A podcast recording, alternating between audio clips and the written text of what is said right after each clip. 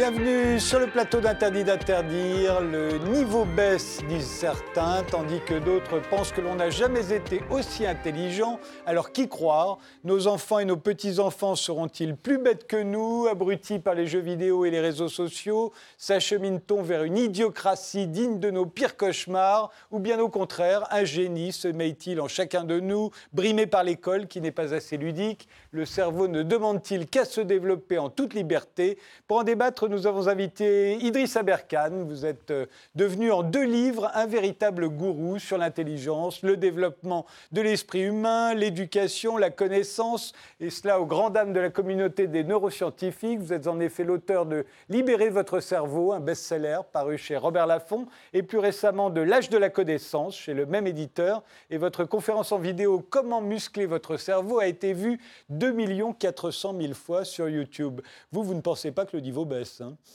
Non, mais j'aime beaucoup l'idée que le niveau pourrait baisser, effectivement. Mais je ne pense pas que le niveau baisse parce qu'on est tellement stimulé aujourd'hui, on a tellement de nouveaux mots, de nouvelles idées qui explosent tous les cinq ans, que je pense qu'en réalité, c'est simplement que nous sommes saturés. Françoise Bonardel, vous, êtes philosophe, professeur émérite à la Sorbonne, où vous avez enseigné la philosophie des religions pendant 20 ans. Vous êtes l'auteur, entre autres, de Prendre soin de soi, enjeu et critique d'une nouvelle religion du bien-être. C'est paru chez Almora. Et de Jung et la gnose aux éditions Pierre-Guillaume de Roux. Est-ce que vous pensez, vous, que le niveau baisse? Ça dépend quel niveau. Euh, si c'est une question de QI, euh, bon, il y a certes des euh, des études qui tendent à montrer que le QI baisse, mais je ne m'aventurerai pas là. Mais est-ce qu'on parle du niveau d'intelligence? Est-ce qu'on parle du niveau d'éducation? Est-ce qu'on parle du niveau de culture?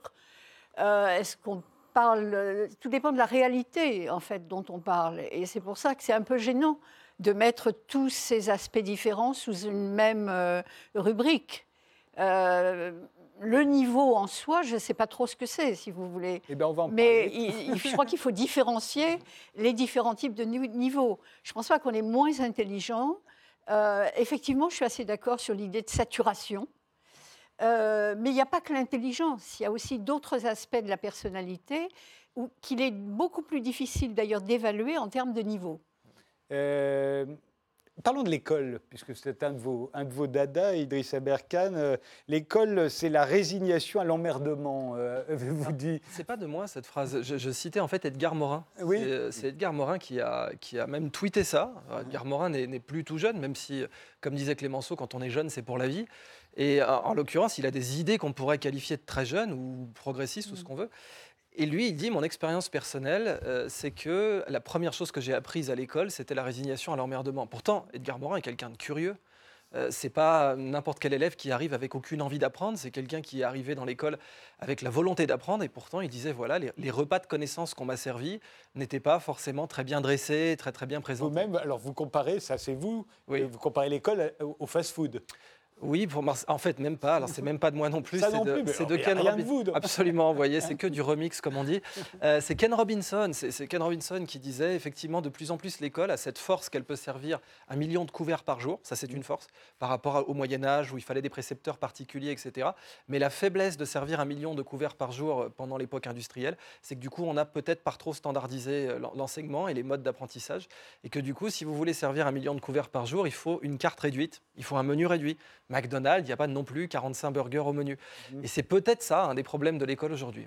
Ce serait ça un des problèmes de l'école aujourd'hui? Euh, Pour, euh, rebondir sur l'exemple que vous donniez euh, d'Edgar Morin, il ne faut pas oublier qu'il y a beaucoup de, de, génies ou de gens exceptionnels qui se sont ennuyés euh, et encore c'est un euphémisme à l'école. Albert Einstein, euh, voilà. il en est sorti euh, sans le bac. ben Malraux non plus, et, il y en aurait quantité d'autres. Donc si vous voulez, l'inadéquation de personnalité exceptionnelle et de l'école, ça c'est un fait ancien, c'est pas, pas nouveau du tout. Maintenant, l'école a beaucoup évolué quand même depuis 30 ou 40 ans. Hein, l'école d'aujourd'hui secrète certainement un type d'ennui euh, qui est tout à fait différent de celui d'il y a 30 ou 40 ans.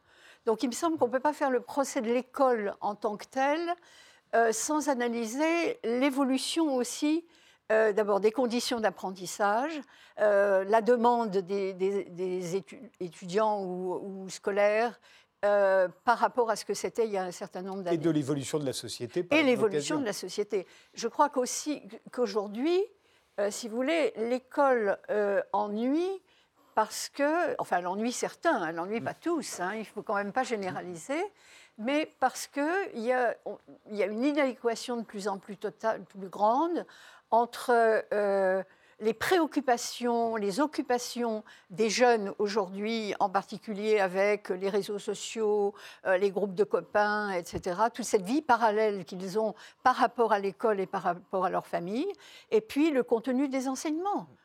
Donc, euh, ils ne s'y retrouvent pas. Il y a quelque chose qui ne, qui ne va plus. Que, que reprochez-vous à l'école euh, exactement, Alors, ce qu'a dit Françoise Bonnardel, pour moi, est exactement euh, su- su- sur, le point précis des faiblesses de l'école aujourd'hui.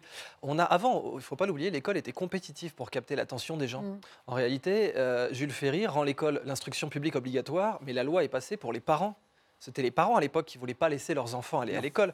Les enfants, euh, imaginons un fils de paysan qui avait le choix entre emballer des bottes de foin ou écouter la vie de Jules César. Le calcul était vite fait pour lui, la vie de Jules César, c'était passionnant. Et puis il y avait l'influence que les instituteurs allaient exercer sur les enfants. Bien et les, sûr, les parents n'étaient pas spécialement d'accord. C'était des notables. euh, Il y- il y avait cette, on les a appelés évidemment, Peggy les a appelés les hussards noirs de la République, parce que dans le cas français, Mm. euh, il y avait une certaine centralisation, mais qu'on ne retrouve pas dans d'autres pays.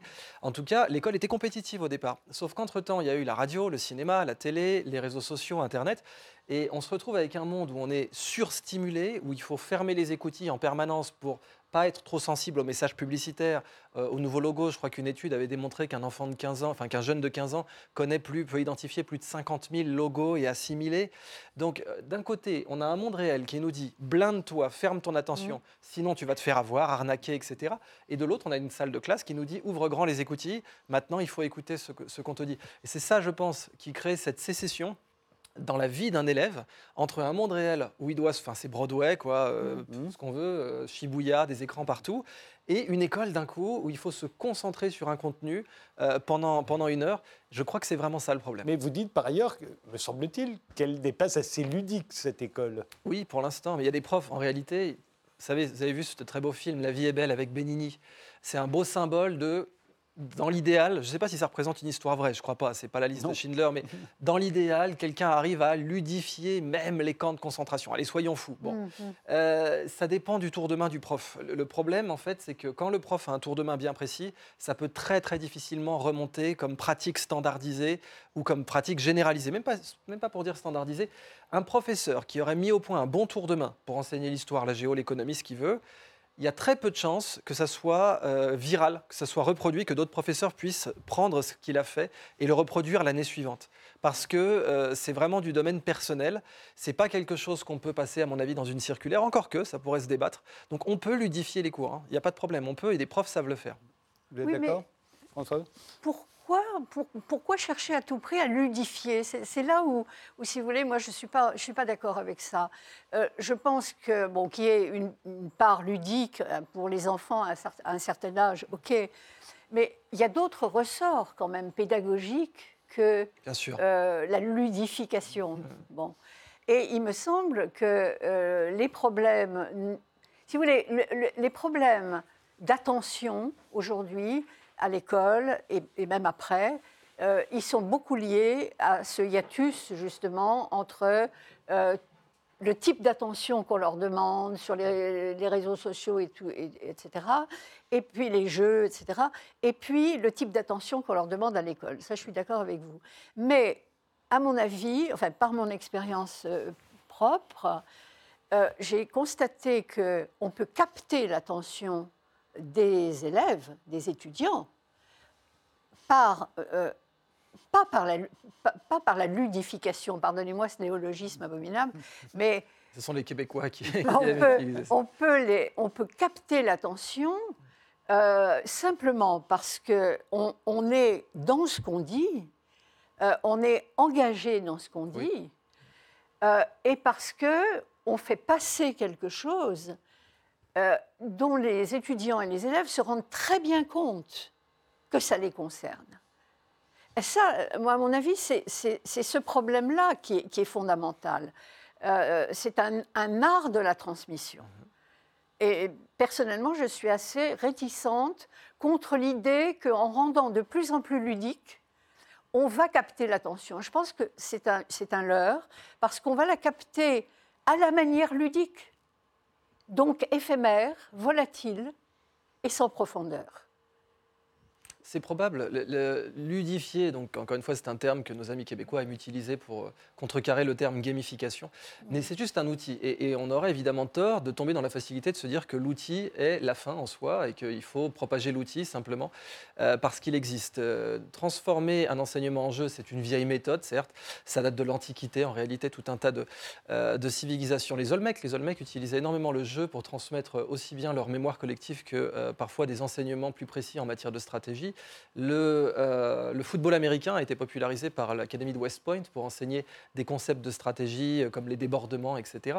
Mais clairement, la passion d'un professeur, et je suis convaincu qu'un professeur épanoui va forcément délivrer un bon cours, quelle que soit la manière qu'il donnera à sa transmission. Je prends, reprends le cas de Benigni qui fait une lectura dentis, où il, donc lit Dante. Bon, c'est pas forcément quelque chose de passionnant, en tout cas pour le grand public. Je veux dire, pour un dentologue, c'est fascinant. J'ai fait une thèse de littérature comparée, j'adore ça, mais euh, Roberto Benigni arrive à remplir un stade, 40 000 personnes, en lisant Dante.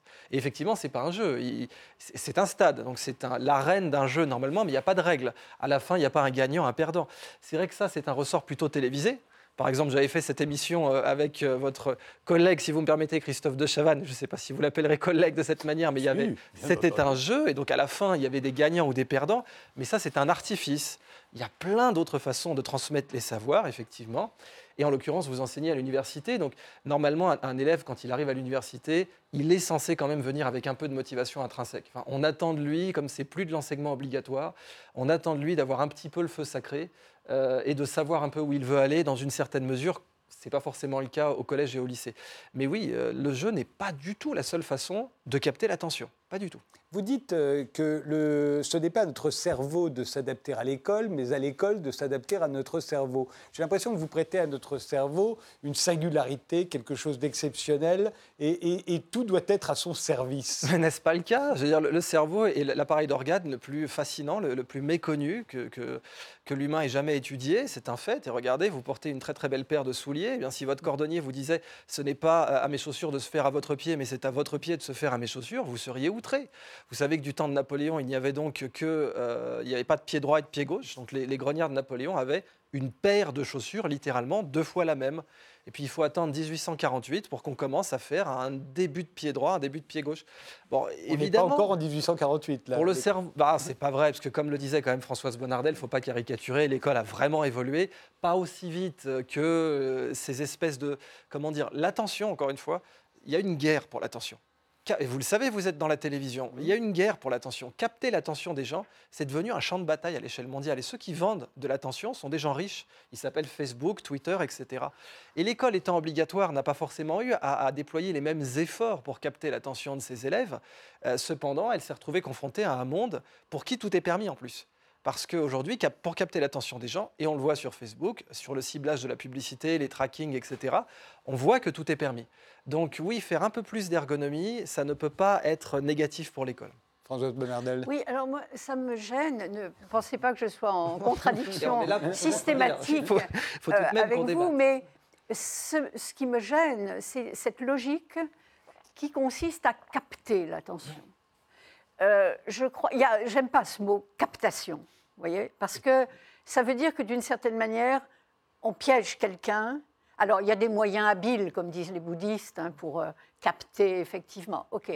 Mais il me semble, et genre, je, pense à très, ce très beau texte de Simone Veil euh, sur l'attention, justement, et dans lequel elle montre euh, que l'attention, c'est le fondement même du respect. À partir du moment où vous respectez quelqu'un, vous faites attention à lui. Et si vous faites attention, vous respectez. Et ça, je crois que les, enfants, les élèves, les étudiants, etc., et n'importe qui dans la vie d'ailleurs, ne se trompent pas du tout. Euh, soit ils sentent qu'on veut le piéger, qu'on veut le, harponner, hein, soit ils sentent qu'on le respecte et que c'est pour ça qu'on fait attention à lui. Et moi, je pense, je suis tout à fait d'accord avec Simone Veil, ce point de vue-là. Euh, euh, elle, considérait vraiment que c'était euh, à l'école et, au-delà de l'école, que c'était quasiment un acte religieux. Vous voyez, au sens propre, hein, pas confessionnel, mais au sens religieux, au sens, le mot, un des sens du mot religion voulant dire justement ça, prêter une attention scrupuleuse. Donc, personnellement, je pense que euh, ceux à qui on s'adresse, peu importe que ce soit un grand auditoire, un grand amphi, etc., ils sentent tout de suite si on, cherche à les capter simplement par des, euh, par des artifices euh, rhétoriques ou autres, et dans ce cas-là, leur attention en général faiblit très vite, ou bien si c'est parce qu'on respecte fondamentalement ceux à qui on s'adresse, ce qui est le propre de tous les grands maîtres spirituels. Hein. Mhm. Pourquoi est-ce qu'on entend voler une mouche quand certaines personnes parlent? Parce qu'ils sentent que c'est sur cette base que la communication s'établit. Et ça, moi, mon expérience pédagogique, et au-delà de conférences, etc., me laisse penser, en tout cas, c'est personnellement la voie qui me convient. Mais je ne peux qu'abonder dans ce sens. En réalité, j'utilise le lexique capté parce que c'est un lexique qui vient du marketing, qui vient, de, ce, qui vient de ce monde. Et c'est, la, confrontation est tout à fait intéressante, puisque mm. d'un côté, on a cette, euh, cette réalité économique euh, de société, j'insiste, Facebook, Twitter, etc., euh, qui vont chercher à capter l'attention puisqu'elles la voient comme une part de marché. Il y a un esprit conquérant, c'est-à-dire je veux ce que le lait a, a, très bien dit, même si c'était profondément politiquement incorrect, mais le lait a dit c'est du temps de cerveau humain disponible cette réalité est là. Et d'un autre côté, effectivement, on a ce lieu de la réflexion, de l'introspection, de la profondeur. Vous avez écrit euh, un, ouvrage sur Jung, et ça d'ailleurs, ça serait une façon très intéressante de définir l'intelligence. Est-ce que la connaissance de soi a diminué? Si on définissait l'intelligence comme ça, je dirais que oui, clairement. Je dirais que les gens n'ont plus le temps de se connaître eux-mêmes et que ça, c'est une intelligence qui a diminué. Encore que, on pourrait regarder si au Moyen Âge, l'individu moyen se connaissait proprement lui-même. Mais donc, c'est oui, cette confrontation de lexique, mm. elle euh, représente euh, ce choc qu'il y a entre deux réalités. Un monde qui cherche à conquérir l'attention. Alors, mm. soit par la force, imaginez ces publicités sur Internet, qui on appelle ça donc des pop-ups, ça vous arrive dessus, vous pouvez rien faire. Ça, c'est quasiment un viol en fait. Mais il y a aussi par la séduction. C'est un peu comme en géopolitique en réalité. Il y a le hard power et le soft power. Et puis il y a un autre monde, effectivement, qui est le monde où on est censé épanouir, développer son élève. L'attention est une forme de respect. Euh, l'humain l'humain se fonde sur l'attention, puisque nous sommes en fait les organismes qui avons les juvéniles qui restent vulnérables le plus longtemps. Aucun organisme sur Terre n'a des juvéniles qui restent vulnérables aussi longtemps que les nôtres. Nos enfants restent vulnérables longtemps parce que leur cerveau n'est pas fini. À la naissance, nous, nous, livrons un cerveau qui n'est pas fini. Et donc un enfant euh, voit son cerveau euh, progresser et terminer sa croissance réellement. Un bébé, vous savez, a une fontanelle, le sommet de sa tête est mou. Et donc ça fait que nos enfants sont vulnérables longtemps et que si on ne leur donne pas d'attention dans un monde euh, dangereux, à l'âge de pierre, etc., ils vont mourir. Donc le, fait de donner de l'attention à quelqu'un, c'est un des fondements de l'identité d'Homo sapiens sapiens, enfin de tous les hominidés en réalité. En fait, la raison pour laquelle nos enfants naissent si jeunes, au fond, n'ont pas eu le temps de vieillir dans le ventre de leur mère, c'est pour que leur mère puisse marcher sur deux jambes. Oui, exactement. Si leur cerveau avait grossi, si leur, euh, Tout à fait. elle ne pourrait plus marcher sur deux Les jambes. Les hanches devraient être trop larges, exactement. Donc, le prix à payer, c'est que nos enfants, quand ils naissent, ils ne peuvent pas survivre sans nous. C'est peut-être une opportunité, puisqu'on sait que chez les céphalopodes, par exemple, où la plupart du temps la mère meurt après avoir incubé les œufs, eh bien, il n'y a pas de transmission intergénérationnelle, sauf chez certains céphalopodes, si le sujet vous intéresse, on a trouvé des endroits dans la baie de Naples où, des vieux poulpes enseignent aux jeunes poulpes, mais ce n'est pas, euh, pas fondamental la civilisation des céphalopodes, mais chez les humains, mm. la capacité effectivement à donner de l'attention et que ce soit réciproque euh, est essentielle à notre humanité, c'est vrai. Aujourd'hui, euh, les parents notamment s'inquiètent énormément du temps que leurs enfants passent devant les écrans, et notamment devant les jeux vidéo. Vous êtes un des rares à dire que les jeux vidéo, ça peut rendre plus intelligent. Alors, encore une fois, c'est pas moi qui le dis, je suis vraiment désolé. Les jeux vidéo sont une technologie, donc euh, comme d'habitude, on va voir le pire et le meilleur. Euh, il y avait le grand monsieur Roger Ebert, grand critique de cinéma, pour qui j'ai vraiment un, un très profond respect. Il est décédé maintenant, mais Roger Ebert avait dit les jeux vidéo ne pourront jamais être une forme d'art. Il avait dit ça, jamais on ne pourra transmettre d'affect euh, dans un jeu vidéo ou d'éléments de conscience ou même pour reprendre un peu de Deleuze, euh, d'image temps, d'image mouvement. En réalité, on a aujourd'hui des jeux vidéo qui sont, mais c'est pas du tout la norme, attention. hein. On a qui surnagent, mais dans l'histoire, ce qui compte, c'est ce qui va rester. hein. Et on a quelques jeux vidéo qui ont atteint un statut d'œuvre d'art, mais au-delà, d'un point de vue purement pratique, c'est vrai que les chirurgiens qui jouent aux jeux vidéo sont plus performants sur un type de chirurgie bien précise qu'on appelle la chirurgie laparoscopique. Donc, euh, vous avez enseigné le- le- le- l'exégèse bouddhiste et en particulier, j'imagine, le bouddhisme tibétain.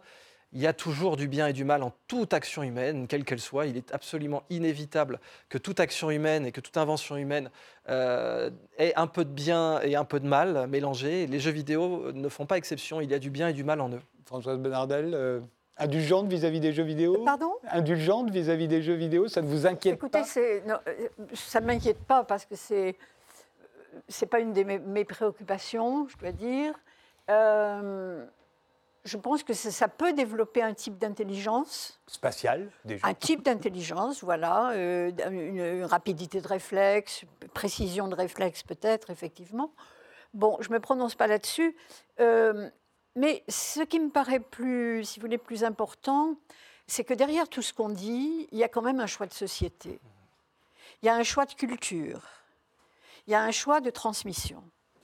Alors, jusqu'à quand est-ce qu'on va pouvoir euh, ménager, si vous me permettez cette expression triviale, la chèvre et le chou et Est-ce qu'on va pouvoir continuer à faire semblant d'être ambidextre, c'est-à-dire de passer un temps fou devant les jeux vidéo, et puis de faire un peu de développement personnel à côté pour compenser les effets d'ailleurs pervers.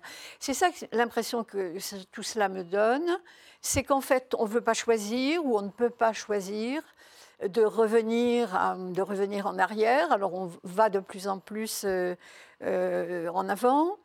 Euh, mais qu'on passe une partie de son temps à corriger les effets pervers du- de, certains choix. Euh, donc on fait du yoga, on fait toutes sortes de, pratiques, euh, etc. euh, parce que effectivement, on, a euh, euh, on a trop travaillé, on a trop passé de temps devant son ordinateur, on a trop passé de temps dans les transports en commun, etc. Donc moi j'ai l'impression de vivre dans une culture euh, et je ne suis pas la seule à le dire, euh, Peter Sloterdijk l'a souvent dit dans ses ouvrages, euh, une culture de la réparation. Vous voyez on, on répare euh, ce que l'on a abîmé de l'autre. C'est pour ça que quand on parle de progrès, il y a, à mon avis, au moins la moitié de ce qu'on nous présente comme des progrès qui ne sont jamais que la réparation de ce qu'on a détruit. Et il faut quand même bien dire de ce que la civilisation euh, moderne, industrielle, euh, euh, tout, tout ce, que, ce que vous avez décrit très bien, c'est a, a produit. Donc, jusqu'à quand est-ce qu'on va pouvoir éviter de faire un choix de, de, de société, de civilisation? Est-ce que ça n'a pas toujours été le cas au 19e siècle? Je suis sûr qu'on s'inquiétait de quelqu'un qui aurait passé trop de temps à lire, par exemple, qui ne serait pas sorti de la bibliothèque. Ne Bah, pensez-vous pas? euh, Moi, ça m'aurait inquiété. euh, euh, dans l'histoire de la littérature, j'en vois pas beaucoup. Il faudra que j'étudie ça de plus près, mais je ne vois pas beaucoup de témoignages d'enfants ou de euh, de personnes qui auraient, été, qui auraient euh, subi des nuisances comparables à celles des jeux vidéo par excès de lecture. Mais enfin, Bah, c'est si, peut-être une euh, lacune. Si, si, euh, misanthropie, euh, Ah, euh, teint blafard, euh, oui, mais aucune des cas. aptitude à la vie en société. C'était des euh, cas individuels. Oui, si on C'était des cas individuels, mot c'était pas des problèmes de Aberkane. Si ces sujets vous intéressent, il y a une archive pessimiste euh, qui est publiée en ligne sur toutes les technologies. Alors ça va, je crois que ça remonte même à l'épopée de Gilgamesh en fait, où on avait, vous savez, dans l'épopée de Gilgamesh, vous voyez un passage qui dit les jeunes de nos jours, etc. Donc bon, ça c'est voilà. Si même dans l'épopée de Gilgamesh il y a eu ça, oui, à, à- à toutes les époques. Mais euh, ce qu'a dit Françoise Bonnardel sur le, cette civilisation de la réparation permanente, ça. je- vous attendiez peut-être à un débat contradictoire, Non, non, moi- échevelé, etc. Mais je peux, je ne peux pas être plus d'accord avec ça. C'est exactement ça. Parfois, on a, euh, comme on le voit en psychiatrie, euh, on prescrit telle drogue, puis ensuite telle autre pour Mmh. compenser la première, etc. Puis on a une course aux armements euh, sur ce qu'on a prescrit. Euh, mais ça, effectivement, c'est plutôt l'homme vis-à-vis de son environnement, je pense, qui, qui en est responsable. Euh, l'homme vis-à-vis de ses désirs. La plus grande, la- la- la- le, le message fondamental du bouddhisme, c'est que la souffrance existe et qu'on peut la dépasser. Alors, Ça, c'est c'est le message le plus fondamental qui existe dans la spiritualité bouddhiste, mais en réalité, je pense, à mon avis, dans toutes les spiritualités. Et que euh, l'homme peut s'autodétruire par ses propres désirs. Donc, euh, que la meilleure façon de détruire un humain, c'est d'exaucer tous ses vœux, par Mm. exemple. Alors, il y a eu un grand débat sur euh, le, le grand débat Socrate contre Caliclès, la satisfaction des désirs immédiats. Euh, là, je suis arrivé aujourd'hui, je, je ne vis pas à Paris, je suis arrivé, je me suis commandé un Uber Eats, pouf, en un clic, j'avais un repas qui apparaissait devant moi. Est-ce que c'est bien Est-ce que c'est mal? Bah, Je vois qu'il peut y avoir un grand vice là-dedans, c'est vrai, je le sens. Je dis, oh, ça tombe du ciel comme ça, pouf, euh, un repas tout près. Mais en même temps, dans certaines circonstances, on peut voir un aspect évidemment positif à cela. Donc, c'est la façon dont l'humain réagit à ses propres créations qui est, euh, qui est euh, aujourd'hui, eh qui n'est pas enseignée, pour commencer. La sagesse, par exemple. Est-ce qu'on a le temps de l'enseigner à l'école? Est-ce qu'on l'enseigne à l'école? On enseigne la philosophie, mais plus comme un, un déroulé de concepts, comme une histoire de la philosophie. On met beaucoup plus l'accent sur l'histoire que sur la pratique de la philosophie. On met beaucoup plus l'accent sur les concepts que sur la sagesse, même si les concepts sont un instrument très utile de la sagesse, mais la sagesse dépasse les concepts. En tout cas, encore une fois, si on parle à, à n'importe quel maître bouddhiste, je pense que euh, ça sera un message euh, évident pour lui. Donc, on pourrait gérer. La technologie est toujours en fait une épreuve de maturité pour nous. Et euh, la confrontation qu'on a à une technologie qui peut nous dépasser, ce que disait Isaac Asimov, une civilisation qui produit beaucoup de connaissances et peu de sagesse est vouée à l'extinction.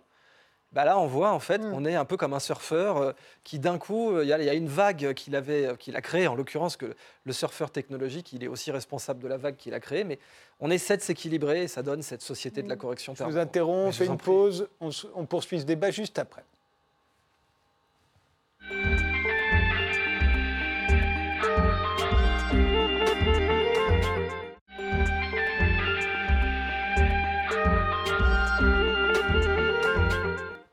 Reprenons notre débat sur l'intelligence avec Françoise Bonnardel et, et Idriss Aberkan. Euh, Idriss Aberkan, vous dites qu'on peut muscler notre cerveau. C'est une des raisons de votre succès d'ailleurs.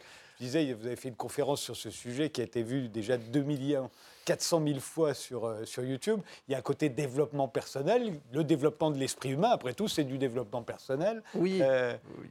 C'est en fait un de mes héros, c'est Richard Francis Burton qui parlait 29 langues couramment, qui était explorateur et qui a, inspiré à Conan Doyle le, le terme de gentleman extraordinaire. mais qui a très mal traduit le Kama Sutra. Euh, ouais, tout à fait. Alors je vois que non mais c'était pas que c'était mal, c'est que c'était une des premières traductions. C'était n'importe quoi. il faut lui rendre. euh, alors voilà, je ne savais pas que vous étiez à ce point plongé dans ces traductions, mais effectivement, on peut faire mieux que ça. Cependant, donc le Richard Francis Burton euh, disait, il avait, euh, l'introduction de son grand poème La Cassida était, euh, je pense que le développement de soi avec une due considération envers les autres est le seul et unique but de l'existence humaine. Bon, de- le développement de l'âme, etc. Alors ça peut-être plus rien à voir avec ce qu'on dirait aujourd'hui sur coaching, etc. Mais encore une fois, il y a toujours du bien et du mal dans ces, dans ces tendances. Mais oui, le cerveau n'est pas un muscle, ok, ça c'est évident. Par contre, là, la similarité qu'il a avec un muscle et qu'on observe très très bien en neuroimagerie, c'est que euh, quand on répète plein de fois un comportement, par exemple le piano, euh, quand on fait ses gammes, eh bien les faisceaux de substances blanches, donc qui connectent les neurones entre eux, s'épaississent. Il y a une prise de masse entre guillemets. Alors c'est pas significatif, c'est pas comme pour un muscle où là vraiment on peut prendre un kilo, deux kilos de muscle. Le cerveau il fait 1,5 kg, c'est comme ça. On peut difficilement augmenter son poids parce qu'il est contenu dans la boîte crânienne. Mais quand on répète beaucoup de fois un geste, effectivement, les temps de réaction sont diminués. Et c'est tout le débat. Est-ce que ça nous rend plus intelligents d'être plus conditionnés, par exemple? Alors, Le conditionnement, c'est ça. Quand on apprend à lire ou à écrire, il y a un moment où on ne peut plus s'empêcher de, ne- de- de lire un message. On voit un texte, on ne peut pas s'empêcher, il rentre dans notre cerveau direct. Eh bien ça, c'est parce que le faisceau arqué qui connecte l'air de Broca et l'air de Wernicke dans le cerveau humain est euh, renforcé par l'apprentissage de l'écriture. Et donc tout le débat aujourd'hui avec les implants neuronaux, tous ces trucs-là, c'est est-ce que c'est ça l'intelligence au fond? Est-ce que c'est d'avoir un temps de réaction d'ordinateur sur tout? Et je pense que beaucoup de gens ont réduit l'intelligence à ça. Et c'est pour ça qu'Elon Musk, par exemple, bah, arrive en disant les machines vont nous battre. Donc, euh, si le cerveau ne sert qu'à ça, à avoir des temps de réaction courts sur à peu près n'importe quoi, donc piano, euh, euh, trader, imaginez un trader devant son écran qui doit vite décider s'il achète ou s'il vend du soja. Euh, Eh bien oui, si, vous- si c'est ça votre vision du cerveau, il faut tout de suite mettre du silicium dedans, il faut tout de suite le bricoler, mais c'est vraiment pas la mienne. C'est pas la vôtre non plus, François Ben, Ça l'est partiellement, parce que si vous voulez, moi je suis tout à fait d'accord avec l'idée euh, que si le cerveau peut être euh, non seulement entretenu, mais stimulé, et donc aussi prolongé dans son fonctionnement euh, performant, pourquoi s'en priver?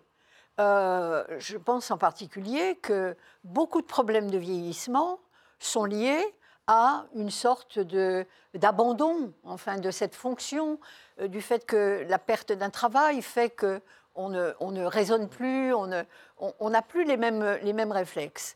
Euh, on constate généralement que effectivement les personnes qui ont une activité intellectuelle, enfin qui sont investies dans un métier tardivement, vieillissent moins, euh, Ou ceux, gardent qui, des ou ceux capacités. qui font des mots croisés, paraît-il. bon, ça je ne sais pas. Sudoku, tout ça. Oui. Donc, si vous voulez, euh, pourquoi pas? Ça, je, je ne vois pas pourquoi on refuserait ça, parce que ça peut être un apport, ça peut être euh, un facteur de préservation de la qualité de vie humaine, je dirais même de la dignité humaine. hein. Euh, donc, c'est loin d'être négligeable, mais ça ne me paraît pas une fin en soi. Parce que la stimulation cérébrale pour obtenir des performances, etc., bon, euh, c'est du conditionnement. Euh, S'il n'y a pas une finalité qui, transcende tout ça, ça me paraît un peu vain. hein. Euh, un ami qui a écrit un livre qui a pour titre L'époque des performances inutiles. Voyez Ben, Il y a des performances inutiles. Et donc, je crois que si on, utilise les moyens actuels pour accroître les capacités, eh bien, il faut que ce soit à des fins euh, qui, soit à titre individuel, soit à titre collectif, donnent quand même une image de l'homme euh, qui soit autre chose qu'une mécanique. Je, tiens beaucoup personnellement à cette idée, si vous voulez, que, quelle est l'image de l'homme derrière tout ça euh, que l'on cherche à cultiver? Parce que s'il n'y a pas cet arrière-plan, à quoi ça sert tout ça? Alors à quoi ça sert tout ça? Sachant que vous, vous pensez qu'on peut muscler notre cerveau, vous pensez même qu'un prodige intellectuel, en gros, sommeille en chacun d'entre nous.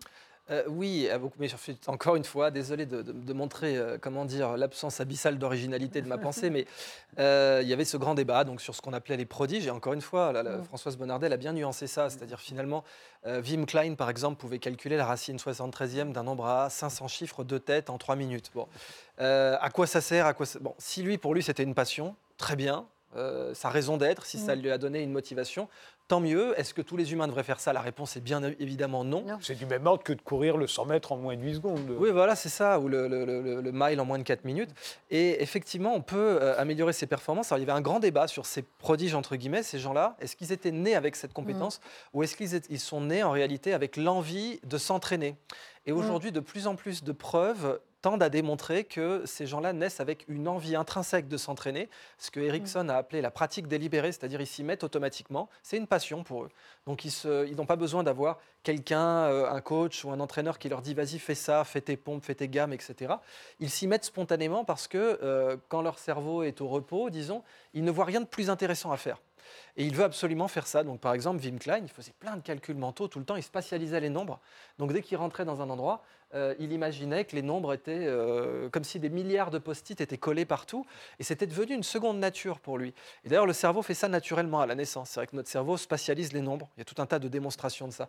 Donc, oui, je pense que euh, chez chacun d'entre nous, si le, le feu sacré, entre guillemets, était allumé, quoi, si on arrivait à faire en sorte que quelqu'un trouve sa pratique délibérée, eh bien, il pourrait atteindre un très euh, haut niveau d'excellence dans dans n'importe quel domaine. Mais la plupart des gens, par impuissance apprise, qui est un phénomène aussi très connu en psychologie, où on peut convaincre quelqu'un en 20 minutes qu'il n'est pas capable de faire Ce quoi que ce soit. l'école peut faire. Ce que l'école peut faire, Charis Nixon l'a démontré. Donc, euh, mais en fait, c'est pas tant l'école que nos pères, c'est-à-dire euh, notre, notre besoin de se conformer à nos pères est essentiel chez l'humain euh, parce que dans la- à l'ère glaciaire ou euh, à l'âge de pierre en général, si on était chassé de la tribu, on mourrait.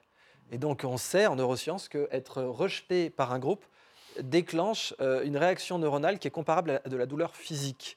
Et donc, si nos pères nous disent, et Mohamed Younous, l'inventeur du microcrédit, l'avait bien découvert quand il faisait du microcrédit chez les femmes, il s'était rendu compte que le premier obstacle qu'il avait à lever, c'était de faire en sorte que euh, les, femmes puissent être convaincues qu'elle pouvait devenir riche, enfin Mm. riche, qu'elle pouvait sortir de la pauvreté. Ça, c'était le premier obstacle. Enlever cette croyance limitante. Alors, Mm. Françoise Bonardel connaît beaucoup mieux les croyances limitantes que moi, mais c'est ça le, le sujet.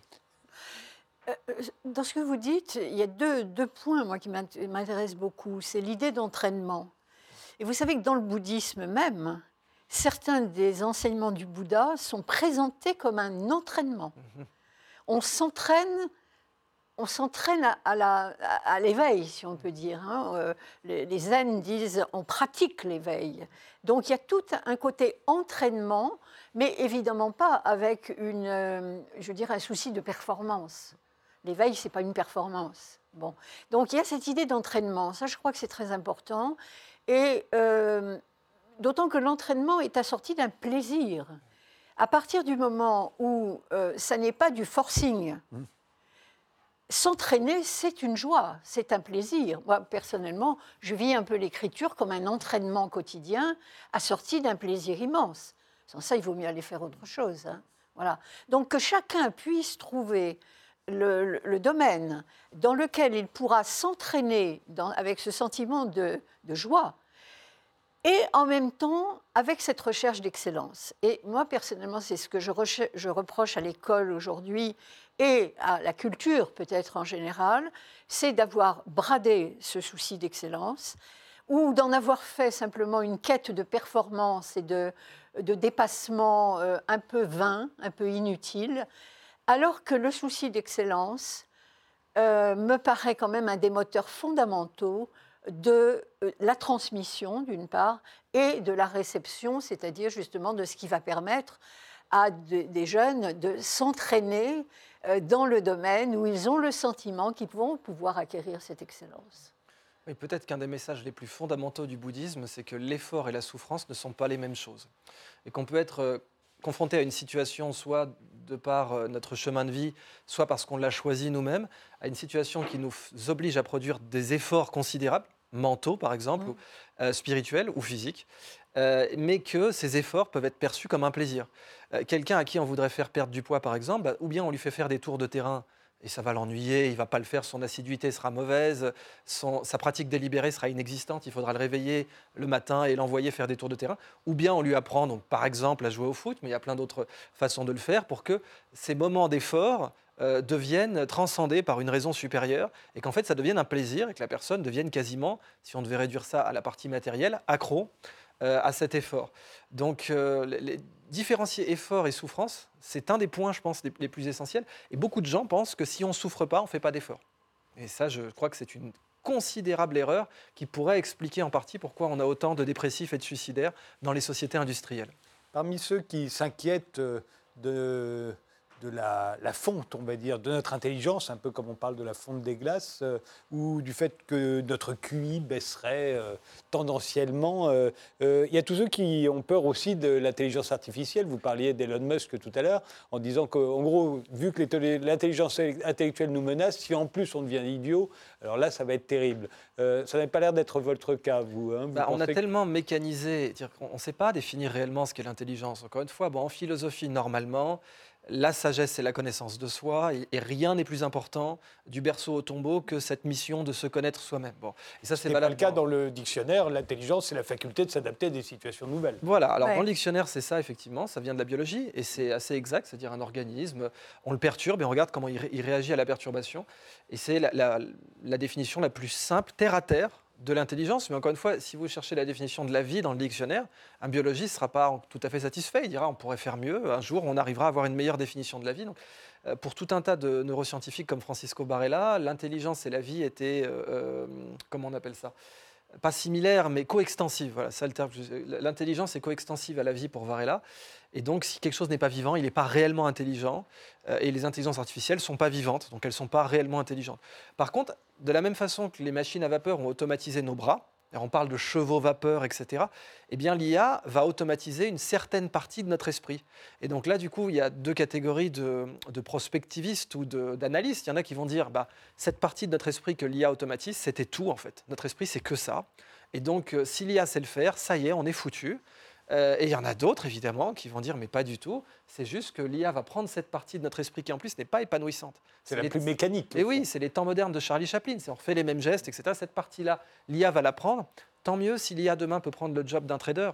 Tant mieux. Si quelqu'un euh, qui était devenu très fort à, à savoir si un sac de riz allait doubler de prix, etc. Si l'IA peut prendre son job, j'ai aucun problème avec ça, honnêtement. Françoise Bonnardel Je suis partagée euh, à, à ce sujet parce que, vous voyez, je pense à euh, cet exemple euh, qu'on entend beaucoup en ce moment de la voiture, la voiture autonome. Jusqu'à présent, moi, je, je pensais, et je le pense toujours d'ailleurs, que conduire une voiture, c'est un plaisir. Conduire une voiture, c'est aussi l'occasion de tester ses réflexes, d'entretenir ses réflexes, de, euh, d'entretenir cette appréciation des choses aussi, des distances, etc. etc. Je ne sais pas si ça vous a frappé, mais en dehors même de la conduite d'une voiture, le nombre de gens qui ne savent plus s'orienter dans l'espace, qui À marchent cause- comme des zombies GPS. comme des zombies. Bon, bon d'où ça vient? En tout cas, en ce qui concerne la voiture, moi, je me dis, mais attends, on va me proposer de faire autre chose pendant que je suis dans ma voiture. Et le plaisir de conduire la voiture. Et ce que ça représente aussi comme opportunité ben, d'entretien, justement, de ces réflexes, etc. Donc là, c'est là où je décroche, moi, personnellement. Et je ne le veux pas. Ce n'est pas que je ne comprends pas ce qui se passe. Je le comprends très bien et je ne le veux pas. Je le refuse. Et ce qui m'étonne, si vous voulez, c'est... euh, alors, on voit, dans le domaine de l'écologie, on voit se dessiner une force de refus. Mais je suis quand même étonnée qu'il n'y ait pas davantage de gens qui disent non, je n'en veux pas. Je n'en veux pas parce que ce n'est pas ma conception de la vie et parce que, euh, contrairement à ce qu'on cherche à nous faire, entendre aujourd'hui, et de ce point de vue-là, le- les alertes euh, climatiques vont peut-être être une leçon, c'est que nous avons encore la possibilité de choisir des modes de vie. Ou alors c'est que nous sommes dans une société totalitaire et concentrationnaire. Donc moi je revendique simplement le droit de continuer à choisir des modes de vie. Ça va pas Et- être facile. Pardon? Ça va pas toujours être facile. Écoutez, euh, je suis persuadée, l'intelligence humaine, là, justement, va faire des merveilles. C'est peut-être ça le destin de le- de l'Europe. Je reviens de Chine où justement Ouais. j'avais rencontré euh, le- le- une- femme extraordinaire qui bosse avec Jack Ma, qui est un des plus grands noms de, de l'IA commerciale en Chine, puisque c'est le fondateur d'Alibaba. Et c'est vrai qu'en Chine, le choix est, est forcément euh, moins présent de par le fait qu'on a besoin de gouverner 1,3 milliard d'individus. Vous savez que Brzezinski avait dit de nos jours, c'est plus facile de tuer un million de personnes que de gouverner un million de personnes. Peut-être qu'un un des, euh, des intérêts de la culture européenne euh, dans le XXe siècle, ce serait de défendre cette liberté du choix du mode de vie. Comme on a autant de frontières, autant de pays, autant de peuples, autant de langages, peut-être que la liberté, c'est le choix, ça c'est certain. Et donc, dans le cas de la voiture, par exemple, bah, euh, oui, il y a- tout un tas d'intérêts. Je vois des gens, par exemple, qui sont ravis du bruit du moteur, euh, Ouais, la- absolument. etc. Et donc avoir le choix, se dire allez aujourd'hui j'en ai marre, euh, je vais partir en autonome sur ce tronçon de route, mais là j'ai envie de reprendre à tout moment. Mm. Il se trouve que j'ai une Tesla pour mon entreprise en Suisse. Et bien quand, quand elle bug, c'est- tout à fait inquiétant. Quand ça bug, c'est flippant. hein. Quand on est, des fois, on est obligé de la, parce que des fois, je, parle un peu trop, euh, comment dire, élogieusement de Tesla. Dans la plupart de mes conférences, je dis Tesla quand même, ils, ont fait des choses extraordinaires. Mais une fois, j'ai dû la rebooter comme un ordinateur. Il faut appuyer sur les deux boutons au volant comme ça. Là, Ah, là c'est inquiétant. Là, on se dit, ah, imaginez sur Il y a l'autoroute. beaucoup de voitures qui ne sont plus que de l'électronique euh, Ouais. aujourd'hui, et quand elles tombent en panne, il n'y a plus que l'ordinateur de la marque qui est capable de vous dire ce qu'elle a. Exactement. Et là, c'est donc c'est là qu'effectivement, vous avez tous ces films euh, post-apocalyptiques ou, ou bien euh, dystopiques comme iRobot, etc., où on voit un monde où bon, on monte juste dans la voiture, mais d'un coup, il y a un pirate qui l'a. Parce que vous savez, on peut hacker un pacemaker aujourd'hui. On peut hacker un pacemaker, on peut forcer un pacemaker à distance à avoir un rythme euh, trop élevé et tuer quelqu'un. On peut hacker une pompe à insuline. Évidemment qu'on pourra hacker une voiture autonome. Donc la capacité à reprendre le volant par choix, mais aussi pour si on veut se faire plaisir, etc., est évidemment quelque chose qui devrait être systématiquement là. Et la possibilité de choisir son mode de vie, je pense que c'est un des grands messages politiques qu'il faudrait porter au XXIe siècle. Mais c'est aussi ce que toutes les technologies aujourd'hui tentent à nous, à nous voler. Bien sûr. C'est de faire des choix. Mais on voit des s'en remet, tendances. on, on délègue de plus en plus à des Oui. algorithmes, à des, à des applications, le fait de choisir pour nous. Mais on voit des tendances quand même, ah, pardonnez-moi. Non, non, je vous en prie. Et de, de nous persuader qu'il n'y a plus de choix. Ou voire même de nous culpabiliser si nous osons encore dire que nous voulons autre chose. Euh, ça va très très vite, hein, le, le basculement dans une sorte de relégation euh, intellectuelle et sociale, euh, dans la discrimination pour le coup. hein. là, ça ne gêne personne, la discrimination. Euh, euh, et le basculement vers euh, des catégories infamantes, euh, euh, réa- réactionnaires, etc., etc. Donc, si vous voulez, moi, c'est simplement ça que je revendique. Euh, que chacun ait la possibilité de vivre à son rythme, selon euh, ses convictions propres. Euh, et je constate avec satisfaction qu'il y a quand même beaucoup de jeunes qui sont dans cette disposition d'esprit sans rejeter pour autant la technologie, Mais quand sans la rejeter. Euh, pourquoi les, les- inégalités de savoir, les inégalités de connaissances, que d'autres appelleraient des inégalités intellectuelles, sont-elles si fortes aujourd'hui, plus fortes, euh, je crois que c'est vous qui le dites, plus fortes même que les inégalités de revenus Euh, À partir du moment où justement on a à la fois de nombreuses béquilles pour nous aider euh, à faire les bons choix, à faire les bons calculs. euh, on peut déléguer toute une partie de la mécanique intellectuelle qui autrefois nous faisait euh, péniblement apprendre les tables de multiplication. Aujourd'hui, ça n'est plus nécessaire. le bon choix, je suis pas sûr. C'est ça le truc. Comme disait Michel Serres, aujourd'hui on est devenu céphalophore, donc comme ces saints là qui portaient leur tête sur un plateau. Donc oui, on a une mémoire externalisée. C'est une tendance générale des médias. Euh, l'écriture, c'était ça, mais dès le début de l'écriture, parce qu'au fond, c'est très marrant, si vous allez au Louvre, vous voyez que les Sumériens étaient face à l'écriture un peu comme nous face à Internet. Petit à petit, ils ont découvert qu'ils pouvaient la mettre partout. Que la révolution de l'écriture pouvait servir à la, à la comptabilité, ce qui était son- sa fonction initiale, mais ensuite au droit, ensuite euh, à l'éducation, bien entendu, ça vient après. Il y a même une carte de police au Louvre. Vous voyez, un- il y a un, un officier du mur d'enceinte de Lagache, il avait une petite carte en argile cuite avec marqué Je suis euh, officier du mur d'enceinte. Et aujourd'hui, sur Internet, on a la même chose, c'est-à-dire que ça pénètre toutes les euh, fonctions de la vie euh, en, co- en collectivité. Et donc, on voit les mêmes problèmes que ça pouvait poser. Socrate, dès le début, avait dit Méfiez-vous quand même de, de- de cela. Socrate n'écrivait pas. Voilà, bon, ça est complètement dingue aujourd'hui. On ne peut pas être philosophe, on ne peut pas avoir la grecque de philo. Bon, la grecque de philo n'a pas le monopole de la philosophie, mais tout de même, on ne peut pas avoir la grecque de philo sans savoir écrire. Socrate disait c'est pas en écrivant que vous atteindrez à la sagesse. Cependant, si Platon n'avait pas écrit non plus, on n'aurait pas Mhm. connu Socrate. Donc, on voit bien les deux, euh, les deux enjeux. Et c'est ça, en fait, qui fait que la plupart des gens ne savent pas trop quelle décision prendre. Aristote nous a rappelé la vertu, c'est le juste milieu. C'est tout simple. Face à Internet, face à l'externalisation de notre mémoire, de notre conscience ou de nos prises de décision, c'est vrai, pour qui voter, quel produit acheter, etc. Il faut le juste milieu. Il ne faut pas juste se dire tiens, tel blog a dit ça, donc je vais faire pareil.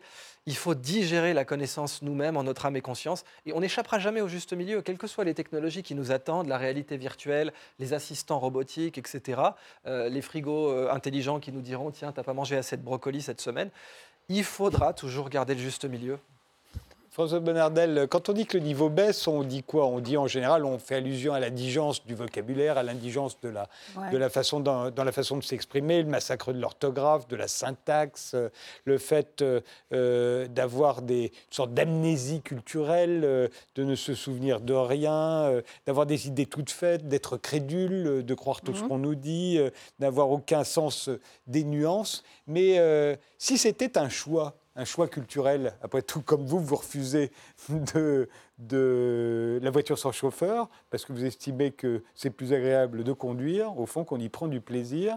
Il, y a, il peut y avoir aussi un plaisir à se distinguer de la sorte.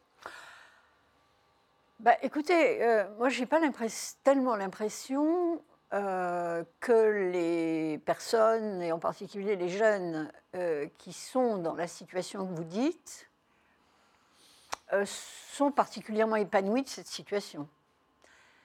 Euh, Il y a d'autre part le fait que cette baisse que vous avez énumérée, dont, vous avez énuméré les, différents éléments, euh, elle ne contribue pas non plus à l'intégration sociale.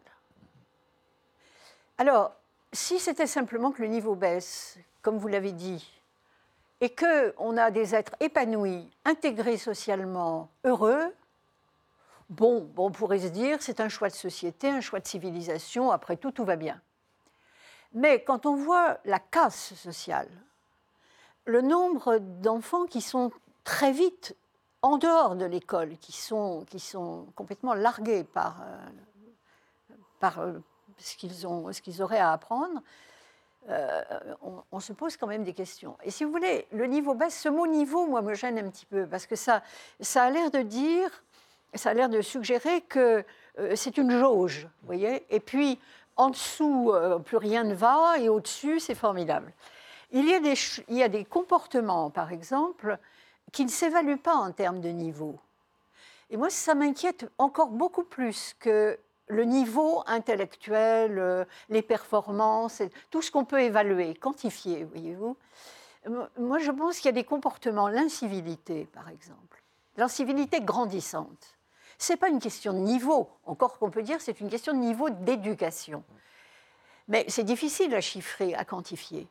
Et ça, c'est très inquiétant. On pourrait dire que c'est de la révolte. Oui, bon, écoutez, euh, les grands révoltés, on, sait, euh, etc. C'est pas Rimbaud hein, qui va caillasser les, voitures de pompiers. Bon, donc, euh, je crois qu'il ne faut pas tout mettre dans le même, voyez, la même catégorie. Donc, il y a des comportements. Il y a la, tenue, par exemple. Ça me frappe beaucoup quand je, regarde dans la rue. que je compare d'un pays à l'autre aussi. C'est très intéressant quand on voyage, de regarder la rue et la façon dont les gens se marchent dans la rue, la, distance qu'ils observent les uns par rapport aux autres, etc. Moi, depuis quelque temps, à tort ou à raison, euh, les rues de Paris me semblent un vaste chaos. Vous voyez euh, pas seulement à cause, pas seulement à cause des travaux. Hein. Parce qu'on y est de plus en plus nombreux. oui, mais euh, est-ce ça, c'est pas un niveau? Si, on peut dire c'est un niveau de civilisation. ça, ça baisse, oui. Oui, on voit des choses dans les rues qu'on ne voyait pas il y a 20 ou 30 ans. Et qui ne sont pas particulièrement belles. Donc, si vous voulez, c'est ça qui est difficile à évaluer. Parce qu'il y a aussi des aspects comportementaux euh, qu'on ne peut pas, on peut pas chiffrer. Mais ça participe à, je vais employer un terme vulgaire, une sorte d'avachissement collectif. Idriss Aberkan, ce sera le dernier mot? Bah, l'incivilité, c'est un peu comme la propreté euh, collective. C'est-à-dire, on sait très bien en psychologie que quand quelqu'un traverse une rue et qu'il y a déjà plein de canettes et de, de mm. détritus par terre, il a beaucoup plus de chances toute chose égale par ailleurs, quelle que soit son éducation, de se dire allez, on voit bien que c'est foutu. oui, c'est ça. On voit, voilà. Et l'incivilité, effectivement, c'est la même chose. C'est-à-dire que quand on est entouré, les, humains agissent beaucoup par triangulation. Ils regardent le comportement des personnes autour d'eux et, mm. on sait que la conformité fait que, ben, c'était le mm. cas, euh, bien évidemment, euh, pendant les périodes des fascistes, des fascismes, etc., que les humains regardent ce qui se passe autour d'eux et puis, en très peu de temps, ça devient une norme. Donc oui, mm. une société, n'importe laquelle, peut rapidement basculer euh, dans un état dont elle ne serait pas fière, on va le dire comme ça. Plutôt que de parler de jauge, on va dire dont elle ne serait pas fière a posteriori. Mm. Et dont c'est, euh, puisqu'après tout, on a une famille, on a, on a des ancêtres. Vous savez, dans beaucoup de cultures, le culte des ancêtres est essentiel. Bah, dont nos ancêtres ne seraient pas forcément fiers. Oui, peut-être. Cependant, à Paris, il ne faut pas oublier qu'il y a eu la zone, il y a eu ce que Clémenceau appelait les Apaches. Les blousons noirs. Voilà, les blousons noirs après. Donc, on peut nuancer ça aussi de cette manière, mais, c'est vrai qu'une rapidement, une, société peut, et c'est peut-être ça, cette indigence, cette euh, mm. baisse de l'intelligence collective qu'on peut observer peut-être. Je vous remercie tous les deux euh, d'avoir participé à cette émission. Merci de nous avoir suivis. Rendez-vous au prochain numéro.